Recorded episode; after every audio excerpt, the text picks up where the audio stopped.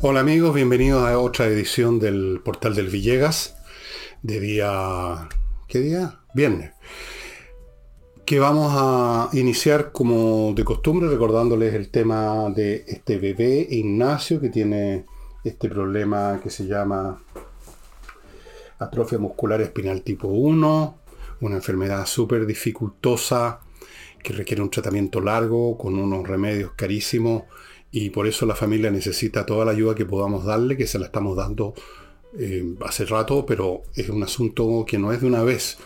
Así que si usted no ha hecho nada todavía, eh, ¿por qué no ahora transferir unos pesos? Si ya ha transferido, en una de esas transferir otros pocos, hay que ayudar. Esto no es, digamos, una sola vez. Esto no es un, esto no es eh, este evento que se hace en televisión todos los años, ¿cierto? Que uno pone plata, ya no me acuerdo ni cómo se llama. No, esto requiere una cierta constancia de parte de todos nosotros, así es que los invito a ponerse. Eso por un lado. La Teletón. Se me están olvidando las cosas de ser la edad. Pero no se me ha olvidado recomendarles este libro para sus vacaciones, estimados amigos. Ahora es el momento de recoleccionar, de, de recoger ahí entre los libros que compró alguna vez que no ha, leído, o este que no lo ha comprado y por lo tanto no lo ha leído, para llevárselos a las vacaciones. La torre de papel está además a un precio súper accesible, 9.900 pesos. La entrega en Santiago es en un día, en provincia en un par de días más o menos, puede ser tres, y les va a gustar. Yo no conozco todavía a nadie que haya leído el libro, que no lo, leído, no lo haya leído de un tirón y que no haya dicho qué entretenido te salió Fernando este libro. Incluso gente que no le gustan mucho mis otros libros, este le ha encantado. Así es que realmente me siento seguro en recomendárselo. Está también Insurrección y Envejezco Muérase, el combo por 24.900 mantenemos esa oferta. Y mm, entremos en materia. Yo iba a empezar, pero quizás no lo desarrolle ahora, sino que lo desarrolle el sábado en una de esas, eh, eh, estudiando esto que llaman el estado de bienestar, que es la frase con que la izquierda en Chile, no sé si disimula, oculta o realmente ha reemplazado su concepto de que hay que construir el socialismo. Ahora hay que construir el estado de bienestar. ¿Qué es lo que es eso? ¿A quién se le ocurrió ese concepto? ¿Qué ha pasado en los distintos países en que se ha intentado de algún modo poner en práctica? ¿Cómo se ha puesto en práctica? ¿Cómo se materializa? Me da la impresión que este es un tema bastante largo que da más bien para un sábado, pero una de esas lo, tomo más rato, lo voy a dejar en stand-by, porque voy a ir a un tema que anoté bastante después y que tiene que ver con, alguien, con algo que les dije hará un par de programas, en el sentido de que se estaba formando todavía en forma muy embrionaria una contraola, van a decir algunos la contraola reaccionaria, la reacción, los patricios, diría Fernando Atria. No, la gente que se opone a todo lo que significa este gobierno en lo económico, político, valórico, etcétera, que en los más distintos ámbitos de la vida están manifestando, a veces en encuestas, en votaciones y de muchas formas, su descontento. De eso conversamos, que se está formando algo, y en algún momento mencioné que hay que incluso en, los, eh, en el bloque de los partidos del llamado socialismo democrático empezaba a notarse una, un inicio de alejarse eso fue, por así decirlo, una adivinanza mía, algo que había olfateado, pero ahora resulta que hay algunos hechos que me vienen a verificar que efectivamente eso podría estar ocurriendo. Hay voces, y esto sí, una información que saqué de la prensa, hay voces, o sea, distintas personas, dirigentes, PPD, que están pidiendo ir en lista separada de apruebo dignidad para la elección de consejeros para el nuevo proceso constitucional, que ya eso estaría sellado, ya va, ha sido aprobado la cosa, eh, la reforma constitucional para permitir este nuevo proceso. Quieren ir en listas separadas. Algunas voces, no sé si todos, no creo que todos, pero ya hay voces dentro del PPD, vamos aparte, nada de mezclarse con la gente de Prodignidad. Y más todavía en forma expresa, explícita, desnuda, Guido Girardi dijo lo siguiente. Dijo, la elección ya está perdida. Con eso quiere decir, está perdida la lista que presente a prueba de dignidad, que presente a la izquierda, que sea amparada, promovida y vitoriada y, y qué sé yo por el gobierno, la izquierda en general.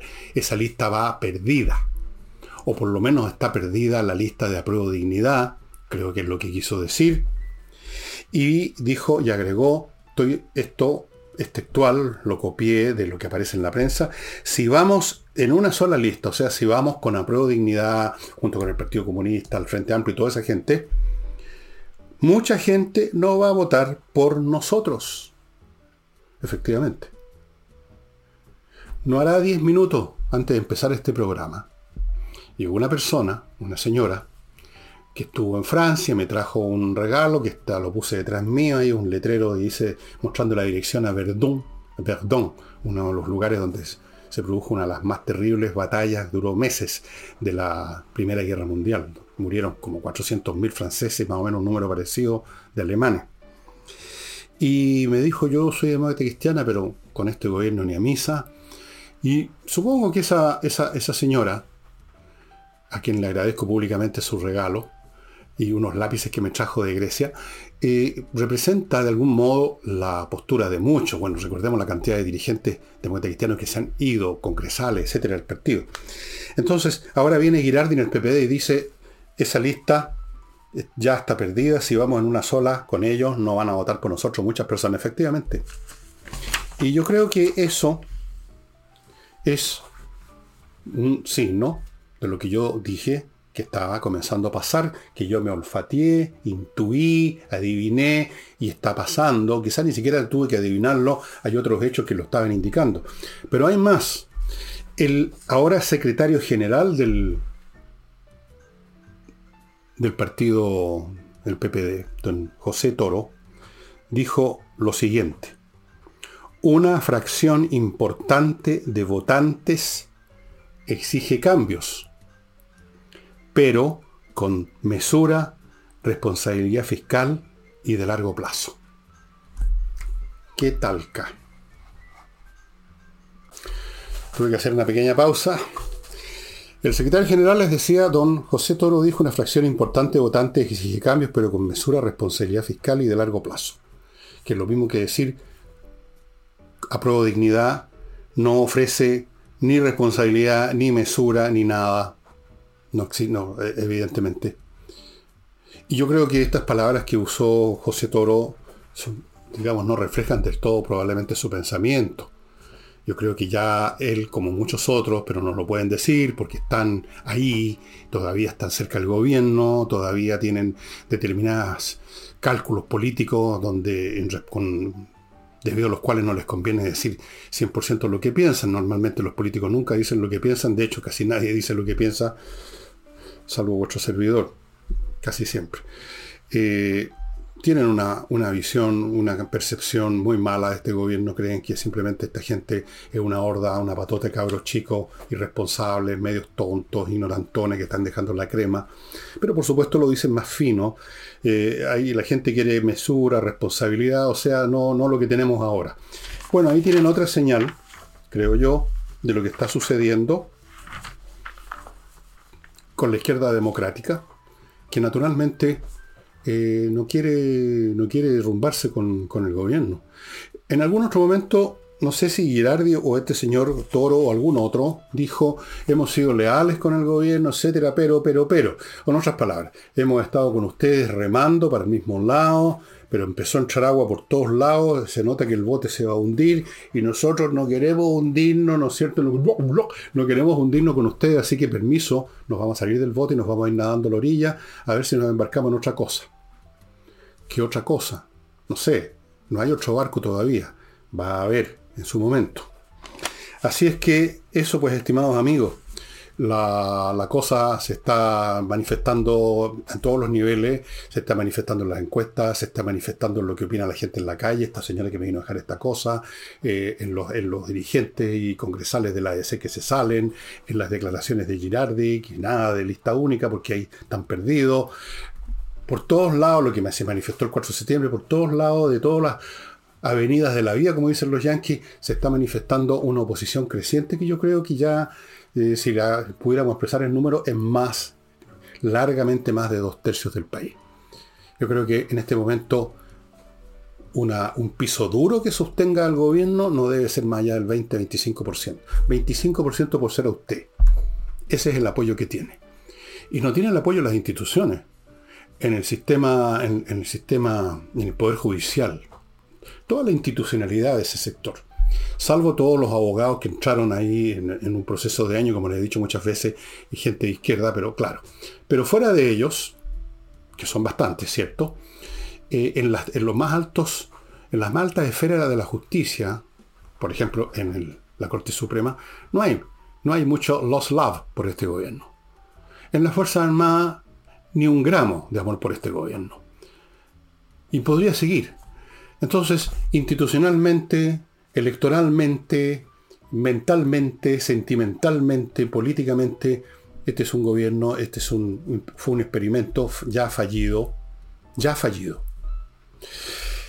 Entonces, bien, viene el momento en que se grita la vieja frase, sálvese quien pueda. Hay que bajarse de este barco porque está haciendo agua por todos lados y yo no me quiero mojar el popó. Eso es. Em, vamos a mi primer bloque, estimados amigos. Compreoro.com, donde usted compra oro y otra interrupción. El día de las interrupciones. Compreoro.com, donde usted puede comprar oro y plata físicamente hablando. o sea, el metal precioso propiamente tal, no una representación. Lingotes, monedas de oro, lingotes de plata de todos los tamaños, certificados por la Universidad Católica de que tienen una pureza del 99,99%, amigos, es una gran oportunidad para comprar en compreoro.cl, perdón, compreoro.com y tener una reserva, un resguardo, una póliza de seguro para cualquier cosa que pueda ocurrir. Continúo con Mr. Wood, una mueblería, estimados amigos, muy especial, donde las maderas, antes que hagan nada, antes que siquiera piensan que van a hacer, las tratan para sacar hasta la última molécula de agua. Son maderas de calidad, hacen los muebles bien hechos. No solamente son bonitos, como usted puede ver en la foto, interesantes, sino que están bien construidos. Eso es muy importante porque uno deja caer el cuerpo arriba de ellos, ¿no? Los sofás, los sillones, y entonces si están mal hechos, en un momento dado se les quiebra una pata, se hunde el sillón, se revientan los resortes, bien hechos. Estimados amigos, si está pensando en comprar una mesa, un sillón, un sofá, para renovar su casa, su mobiliario o el de su oficina, parta echando una mirada a lo que hay en Mr. Wood. Continúo con Invierta en USA, que les ofrece ahora una oportunidad muy interesante, pero que tiene un tiempo limitado. Las reservas hasta el 16 de enero. La oferta que voy a contarles hasta el 16 de enero. Comprar un departamento en Embassy Suite by Hilton y obtener una oferta increíble que es exclusiva para los clientes de Invierta USA. Una reserva de solo 10 mil dólares y pagar un pie del 30% hasta en 90 días con valor de cambio a 750 pesos.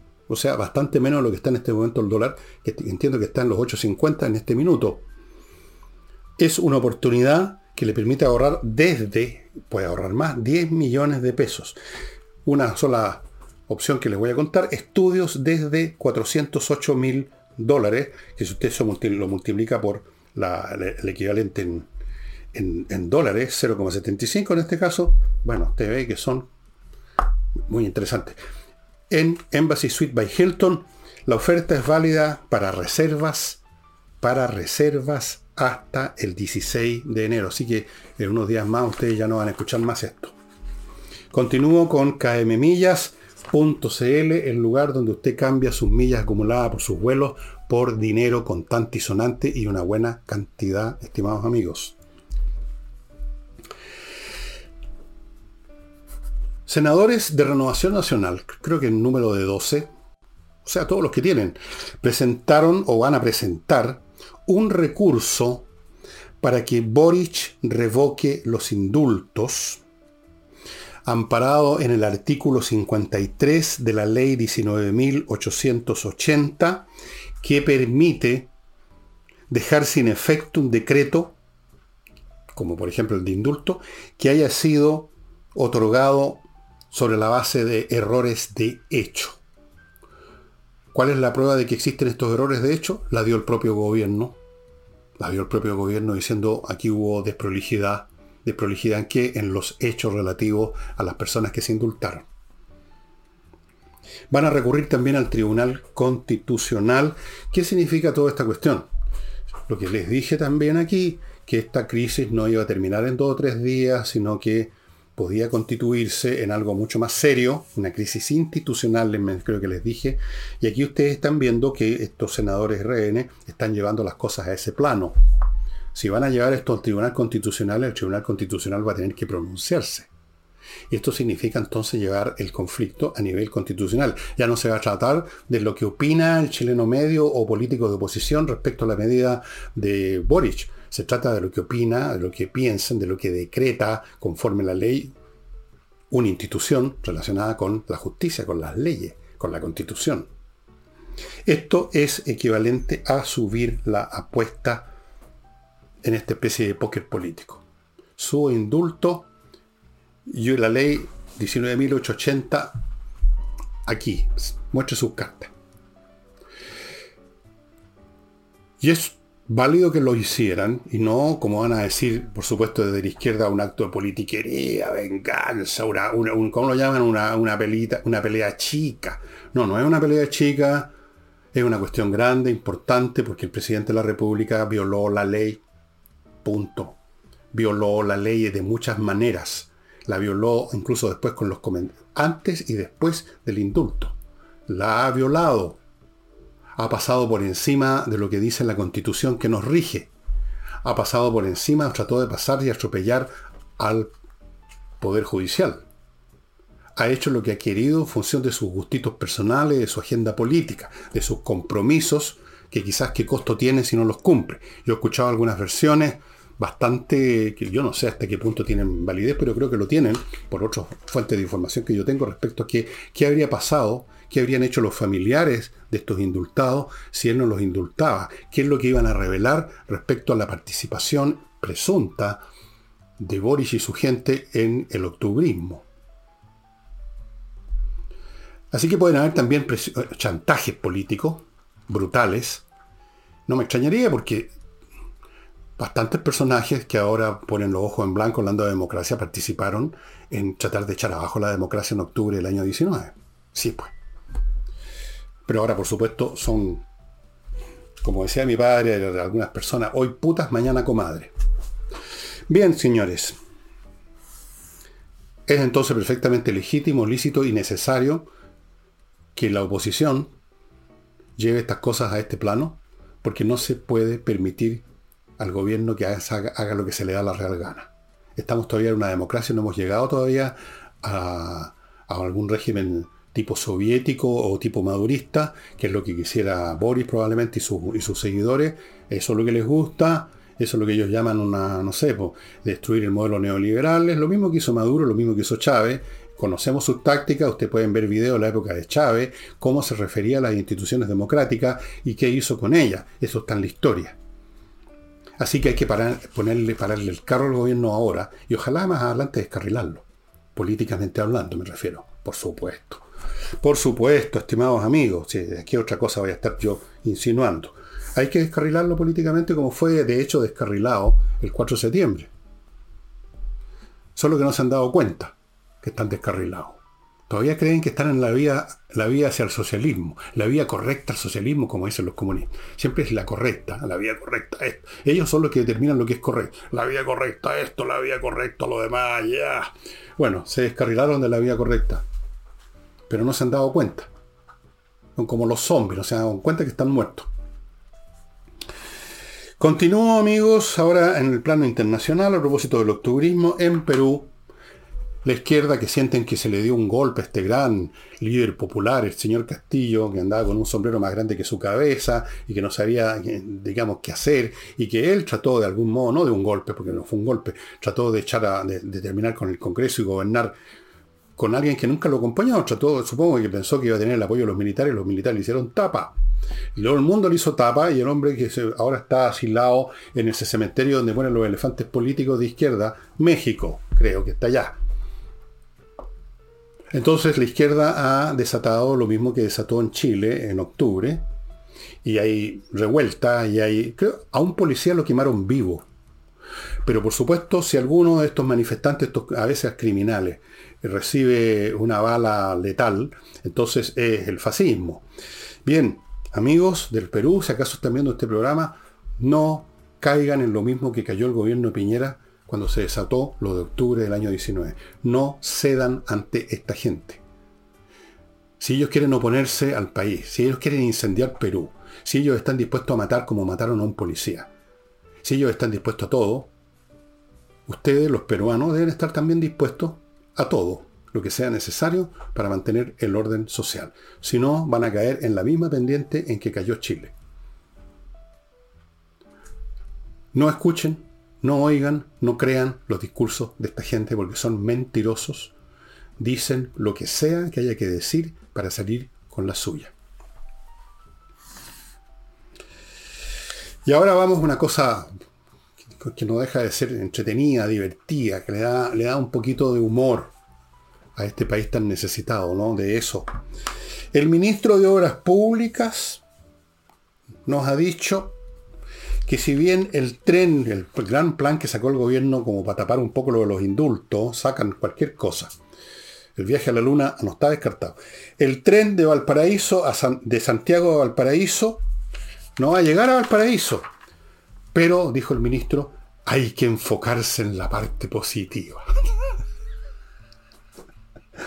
el tren no va a llegar al paraíso, el tren al paraíso no llega al paraíso. No, pero ¿a qué? Puede llegar a, otro lado, al salto. Ahí tome usted un micro, una victoria. A lo mejor hay victorias todavía en Viña del Mar. En una de esas podría reiniciarse el negocio de las victorias. Llega en el tren, tren que va a demorarse horas porque va a ir pasando por un montón de ciudades porque esta gente, estos genios creen que una ciudad se revitaliza porque llega un tren para cinco minutos, se suben dos pasajeros y bajan cuatro. Entonces esa ciudad se revitaliza. Bueno, no sé cuánto se irá a demorar. Da lo mismo. Entonces llega el salto. Ahí usted contrata una victoria, un taxi, se sube a un bus, a lo mejor está el automotor de la red que existe. Usted verá. Pero hay que concentrarse en lo positivo. Mire, mire qué interesante el panorama. Usted se sube al tren en Quinta Normal, no en una estación normal, en Quinta Normal, viaja en el trencito, llega el salto, puede hacer un poco de turismo por ahí, las victorias, eh, a lo mejor se toma una cervecita, a lo mejor se le va el día en esta cuestión, pero hay que pensar en lo positivo, hay que enfocarse en la parte positiva. ¿Por qué no hacer un tren instantáneo? Yo quiero insistir en esta idea genial de Nicanor Parra. El tren instantáneo. Pongan un tren cuyo último carro está en la estación acá en Santiago, no sé dónde diablo es, en Santiago, Quinta Normal creo. El último carro está en Quinta Normal, entonces usted llega a Quinta Normal y se sube a su último carro y el tren tiene un montón de carros, miles de carros que llegan hasta la punta donde está la locomotora a, no, al paraíso por supuesto, enfoquémonos en lo positivo, al salto. Entonces, entre, entre Quinta Normal y el salto el tren ya está, lo cubre toda la línea. O sea que usted al subirse al tren, en cierto sentido, ya está allá. Todo lo que tiene que hacer es caminar por dentro del tren, carro tras carro, hasta llegar al salto, pero eso es un detalle. Yo lo propongo porque con esto se ahorra electricidad. El tren no se va a mover nunca de ahí, el tren instantáneo. A pesar de ser instantáneo, no se gasta electricidad, mucho menos personal. Aunque igual van a haber montones de camaradas que van a recibir pega para, no sé, para hacer qué ahí en el tren parado. Pero yo propongo el tren instantáneo de Santiago a El Salto. Pensemos positivo como nos insta el ministro de Transporte. Y continúo ahora con un breve bloque. Les recuerdo amigos, Climo, la empresa chilena que pone los mejores dispositivos de climatización y además tiene la mejor instalación y mantención, cosa fundamental, miclimo.com. Les recuerdo Edisuri, voy a seguir recordándoles este libro porque no me ha llegado otro nuevo y además porque se está yendo muy rápido. Beagle 78 con las historias de 23 oficiales que eran miembros de la Armada en esa época, ahora deben estar jubilados algunos ya, otros seguirán ahí, tenían distintos grados, normalmente suboficiales, me imagino, o grados menores, y que estuvieron en, distintos puestos en el momento en que Chile estaba a punto de entrar a guerra con Argentina. Son historias de guerra, de una guerra que no alcanzó, según se dice, pero en realidad no, fue tan así, no alcanzó a, a ponerse hot no alcanzó a llegar a la etapa cinética, como dicen ahora. Muy interesante la historia. Tipos que estaban en un barco, otros que estaban en una isla, otros que estaban en las comunicaciones, al borde a días, a horas de la guerra. Beagle 78 en la estela de Prat. Continúo con tepille.cl, la empresa de vigilancia dedicada especialmente a la vigilancia de edificios, casas matrices, edificios corporativos de empresas. Vigilancia y disuasión, diría yo, porque sus sistemas de vigilancia tienen además algunos agregados que permiten disuadir en vivo y en directo a los que pretendan entrar. Eficacia, según ellos, según los resultados que tienen, 95%. Ese 95% para mí, por lo menos, vale más que alguien que me diga 100%. Ustedes entenderán por qué. Eh, bueno, como saben, Ángel Valencia fue finalmente elegido, fue aceptado como fiscal nacional y empezaron inmediatamente los reproches, incluso llamemos las acusaciones en algunos casos. Pero, así como ustedes conocen la historia bíblica de Pedro que negó tres veces a Cristo, no quiso que lo llevaran, lo arrastraran con Cristo quizás a la cruz, al, Gólgota. Lo negó tres veces. Valencia negó 57 veces que tuviera alguna relación o haya tenido una relación con el señor Guevara, a quien se le, se le apunta como uno de los autores presuntos del mecanismo que se utilizaba en Vitacura, en la municipalidad, para desviar dinero público. Digo 57 veces porque según este órgano em, periodístico que hace muchas investigaciones, que es CIPER, hay 57 boletas emitidas por don Ángel Valencia. No sé, no digo nada, él niega todo, dice que nunca ha visto ni en foto a Guevara, no sé qué explicaciones da de las 57 boletas, ni me interesa, para serle franco, algo que pasó creo que como hace 10 o más años atrás, si dio boleta o no dio boleta, si conoció o no conoció a este señor Guevara, que a lo mejor tampoco en ese momento estaba haciendo nada. Yo ya he dicho ya y voy a insistir en este punto que las cacerías de bruja, que estos supuestos santos investigando el currículum de hasta cuando uno era niñito, me parece el colmo de lo penca y de lo nefasto, porque resulta que todos tenemos algún pecadillo, o gran pecado incluso, todos tenemos algún esqueleto en un closet, y eso no significa, eso no nos invalida automáticamente para cumplir con una función. ¿Acaso los cristianos, los cristianos no creen en la redención? ¿No creen en el, en el arrepentimiento? ¿No creen en que uno cambia? ¿No creen en que a lo mejor no era tan pecaminoso lo que se cometió? ¿No creen además las personas cristianas o no que hay muchas, eh, muchas versiones antojadizas, equivocadas y, y perversas, mentirosas sobre el pasado de las personas? No lo sabré yo que no cuesta nada inventar o exagerar o distorsionar algo para joder a alguien. Yo voy a insistir en lo que dije hace tiempo cuando estaba este tema de la elección. Veamos qué hace Valencia, pues. Veamos. Y si acaso hay que criticarlo, reprocharlo y, crucificarlo, que sea por lo que hace o por lo que no hace, que es lo que interesa ahora. No por lo que hizo o no hizo, las boletas que emitió o no hace 10, 11 o 12 años atrás. Sí, que investigue lo que quiera, pero al final del cuenta, lo que se investiga y la información que le llega a uno se tiene que procesar conforme a buen criterio, a buen sentido y a, buena leche y no buscando algo para reventar a la gente. Hay mucho de ese espíritu en este país y es una de las cosas que las personas que yo conozco en el extranjero me lo han mencionado a veces con mucha finura, elegancia, tratando de suavizar las cosas. Este espíritu vengativo, chaquetero, por no usar otra palabra que existe en nuestro país, y andan buscando a ver qué hizo, qué dijo, y de dónde ganó esa plata, a quién mató, a quién le robó, eh, no sé qué cosa hizo cuando tenía 15 años, y ahora que se cree este huevón. Eso típico, ¿no es cierto? Ya, dejémoslo. Dejémoslo. Ahora lo curioso del asunto es que este tema de Vitacura lo está investigando la fiscalía que preside ahora don Ángel Valencia. Veamos qué pasa, pues. Veamos. Démosle una chance a todo el mundo, ¿no? Darle una oportunidad, como decían en ese chiste. Eh, como les decía, se despachó la reforma constitucional que da permiso, habilita el nuevo proceso constituyente y para recordarle algunas cosas básicas, eh, a fines del próximo, de este año, habría otro, un plebiscito salida, de acuerdo a lo que se nos presente. Eh, el Congreso está en estos días, tiene que empezar a ver el tema de escoger a los expertos. Son 24 expertos, 12 los escoge el Congreso, la Cámara de Diputados y 12 el, Senado. Hay otro comité técnico para evaluar si lo que se produce en el, en el Consejo es o no conforme a la ley, digámoslo así. Son 14 personas, también hay que elegirlas. ¿Qué más? ¿Qué más? El 6 de febrero concluye el plazo para la inscripción de las candidaturas para ser consejeros constitucionales, 50 personas, esos son los que van a determinar.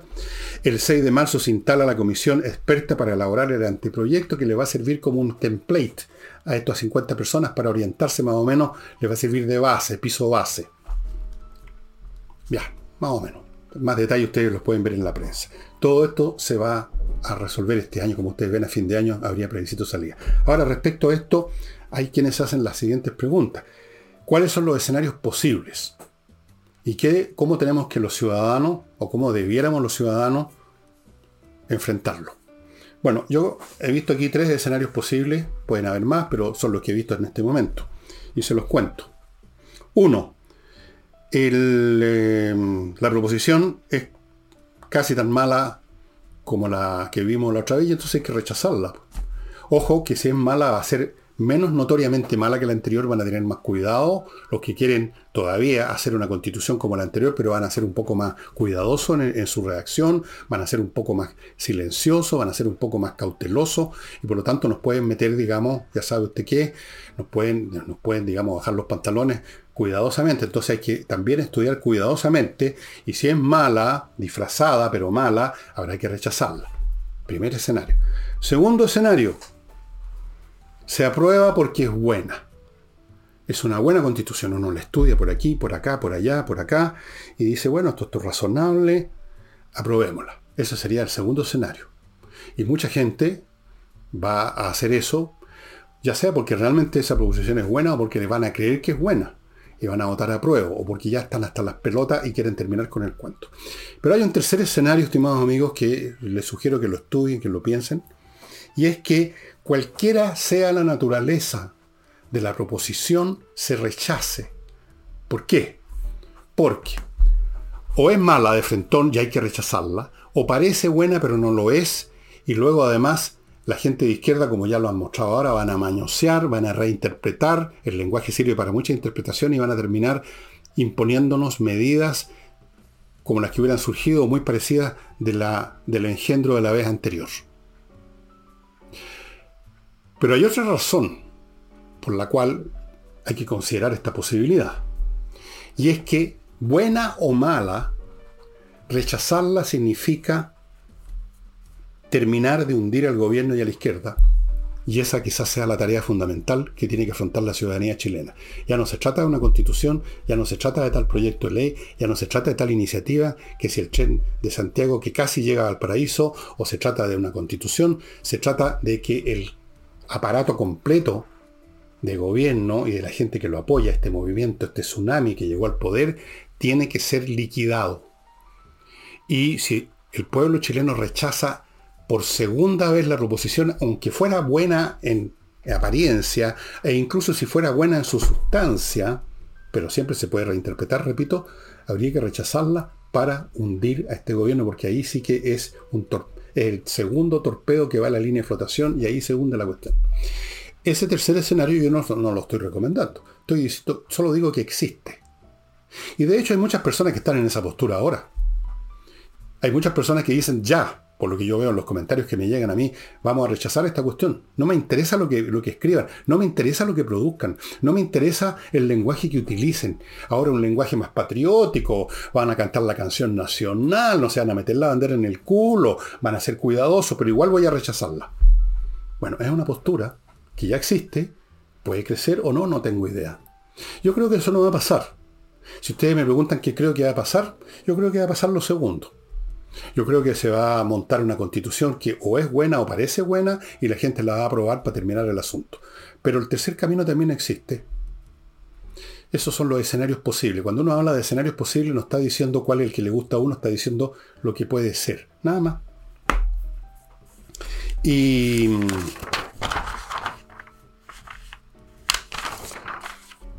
permitidme, estimados hermanos en Cristo, contarles de KM Tickets, el outlet de donde usted puede comprar sus pasajes aéreos aprovechando los mejores precios del mercado. Cotice su próximo vuelo en KM Ticket y no se enrede en la internet buscando cosas que de repente lo pueden llevar a usted al infierno, literalmente.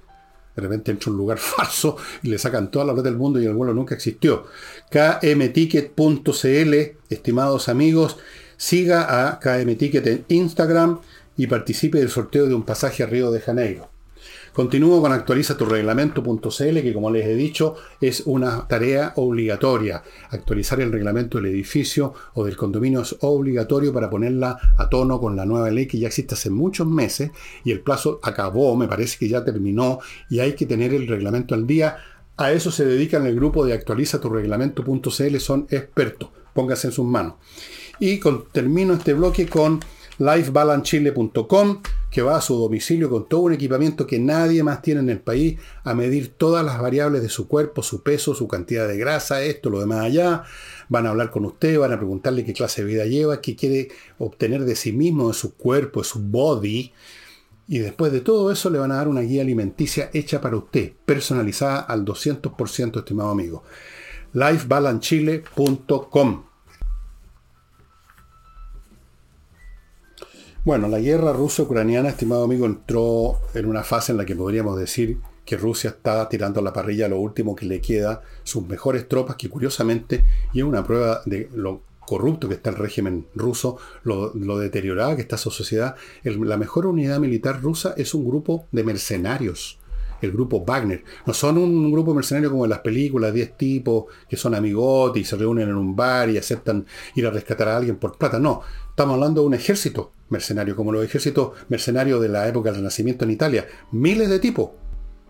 Son los mejor entrenados, pelean por plata, que es una mejor razón que no pelear por nada, y los han lanzado, han acumulado lo mejor que les va quedando material, y están peleando por romper las defensas ucranianas en el medio, en el medio del dispositivo de la línea de frente, frente a la ciudad de Bakhmut, y una que se llama Soledar o Solidar, que eh, los rusos han logrado ocupar más o menos, yo creo que por lo menos dos tercios por lo que he visto en los mapas tácticos.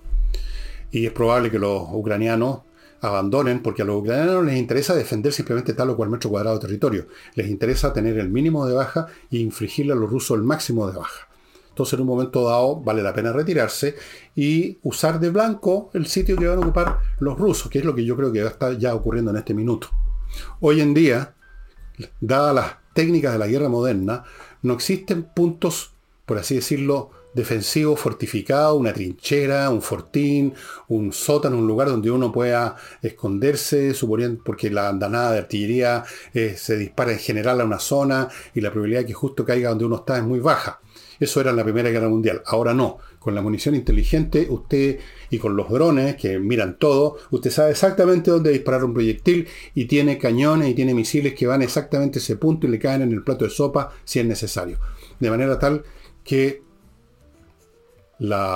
si llegan a capturar Solidar, incluso si llegaran a capturar Bakhmut, que ya es muchísimo más difícil, esto es como una mosca que invade un papel cazamosca. Van a quedar pegados ahí y los van a reventar en su sitio.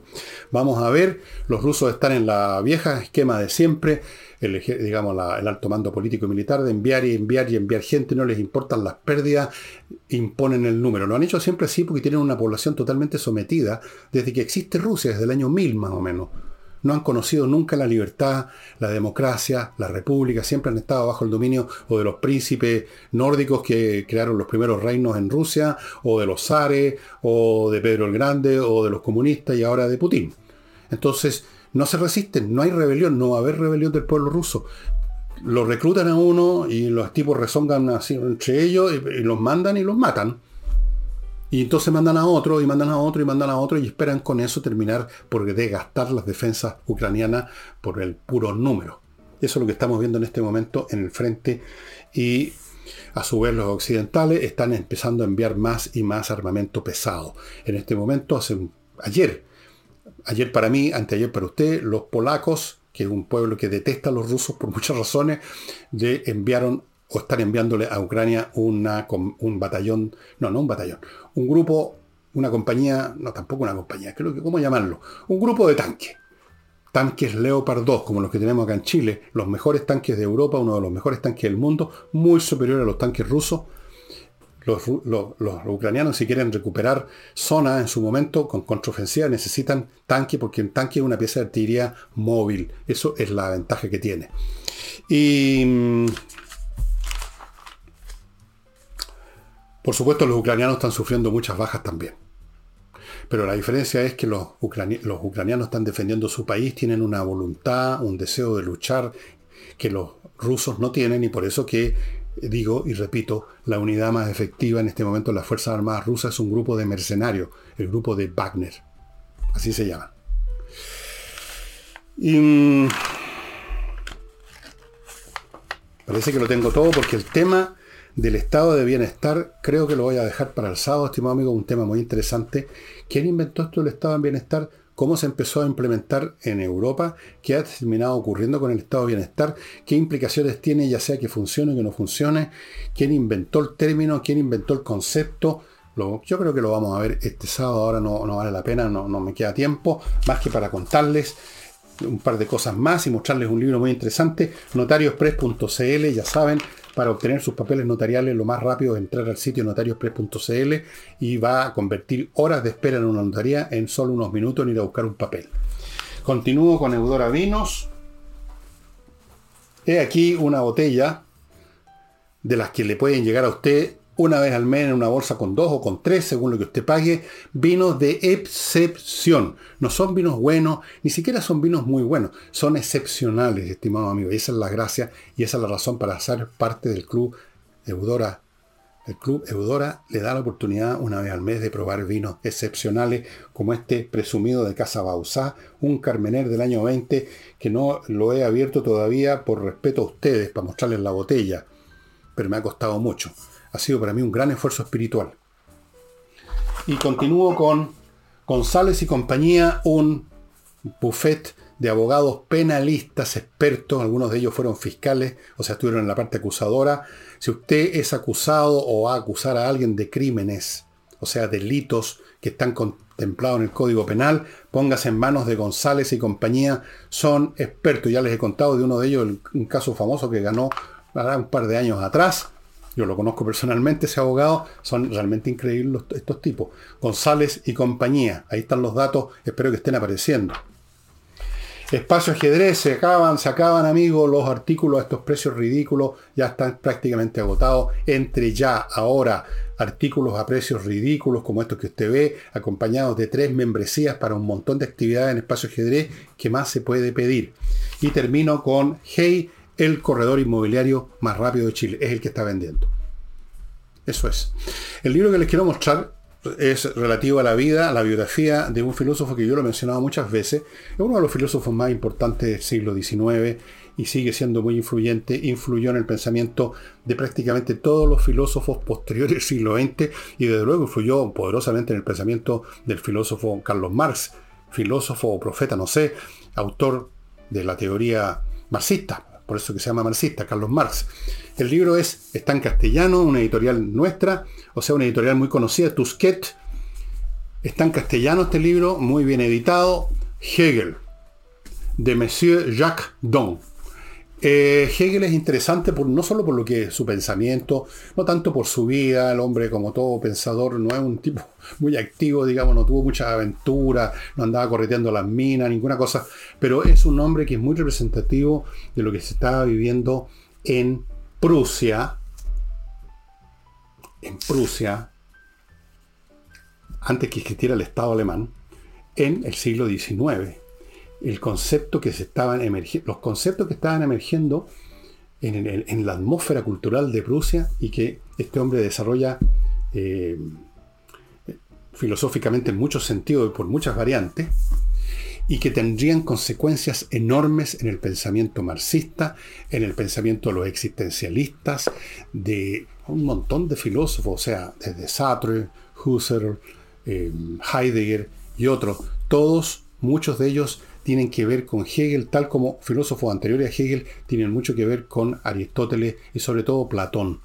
Hegel, estimado amigo, editorial Tusquet. Y con eso termino el programa de hoy.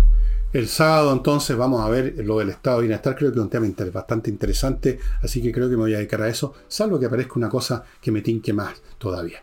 Muchas gracias y nos estamos viendo.